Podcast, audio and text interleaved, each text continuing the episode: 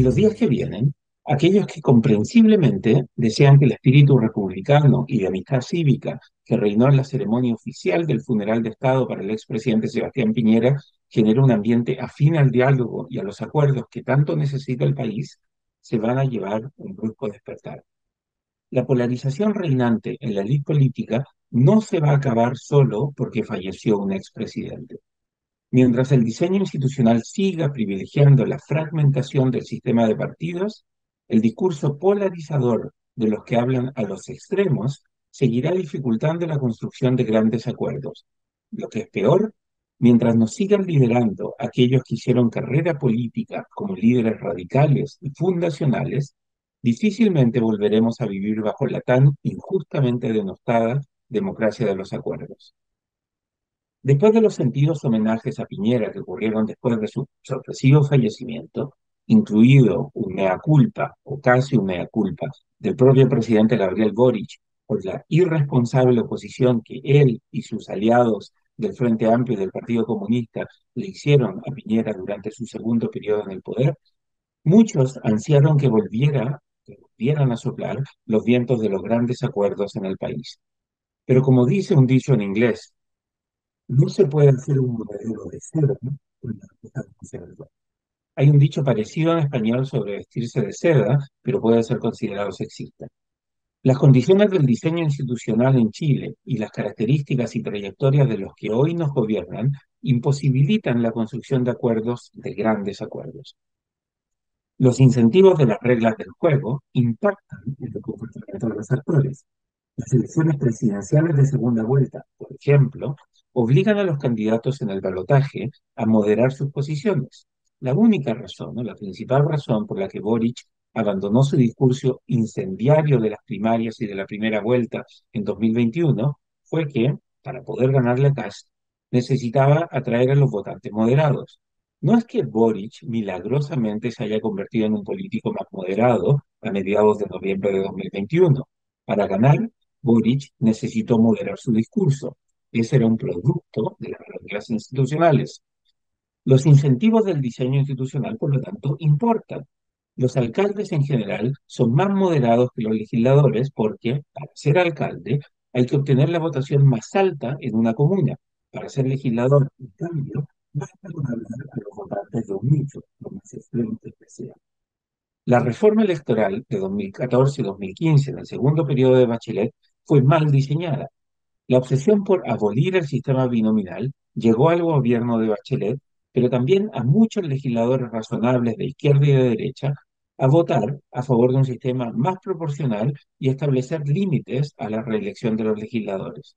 El resultado fue un Congreso más fragmentado y menos profesional.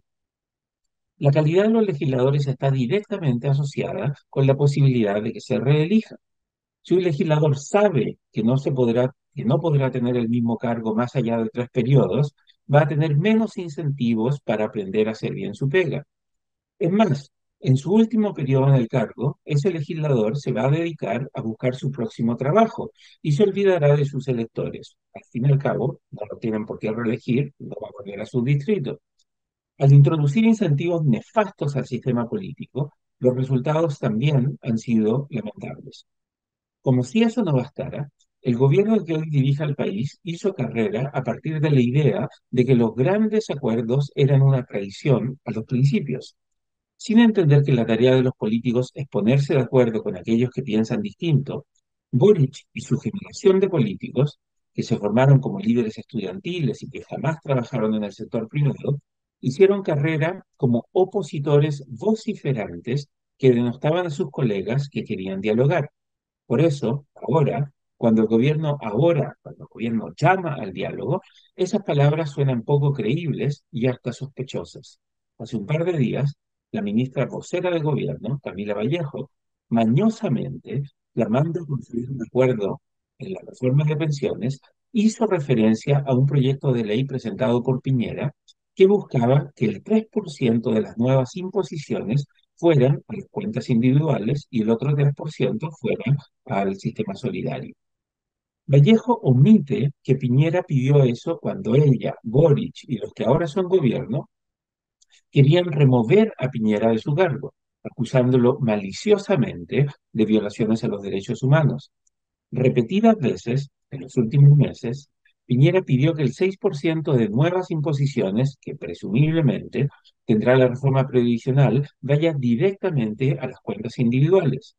Para negociar hay que mostrar buena fe, pero maliciosamente el gobierno ha intentado sacar provecho del fallecimiento del expresidente, del expresidente Piñera, para engañar a la opinión pública. Así como muchos equivocadamente creyeron que un proceso constituyente sería la píldora mágica que solucionaría los problemas de Chile, el fallecimiento del expresidente Piñera llevó a algunos a creer que, milagrosamente, el presidente Boris y su gobierno se habían convertido en políticos dialogantes y en defensores de los grandes acuerdos. Pero las conversiones milagrosas no existen y los políticos que han hecho carrera como vociferantes líderes estudiantiles difícilmente se convertirán en líderes responsables y constructores de consenso solo porque la clase política hizo una tregua para despedir a un presidente de 74 años de edad que murió tristemente en un accidente. El libero, la realidad como no la habías visto.